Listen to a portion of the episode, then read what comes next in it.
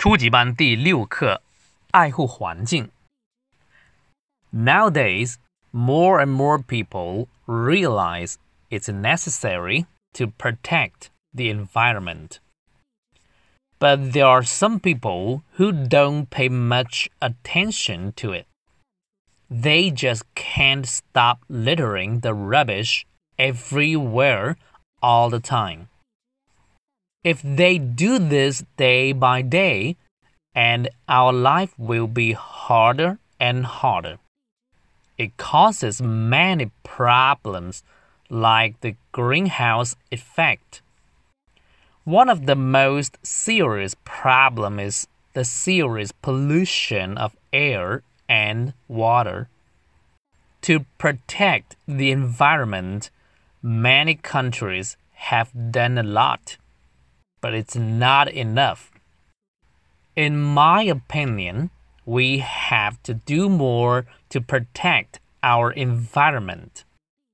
We should let more and more people know the importance of environmental protection through education. 我再用快点的语速读一次。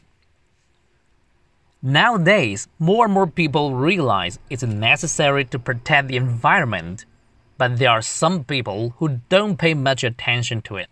They just can't stop littering the rubbish everywhere all the time.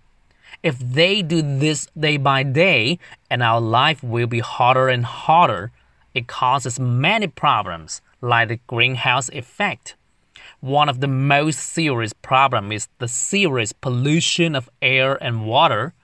To protect the environment, many countries have done a lot, but it's not enough.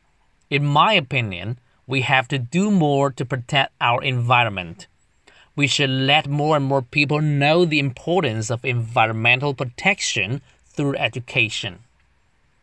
看生字，realize 认识到、意识到。 attention 注意立正，pay attention to 对什么很关心，littering 乱扔垃圾，greenhouse effect 温室效应，pollution 污染，through 通过，education 教育，serious 严重的、严肃的。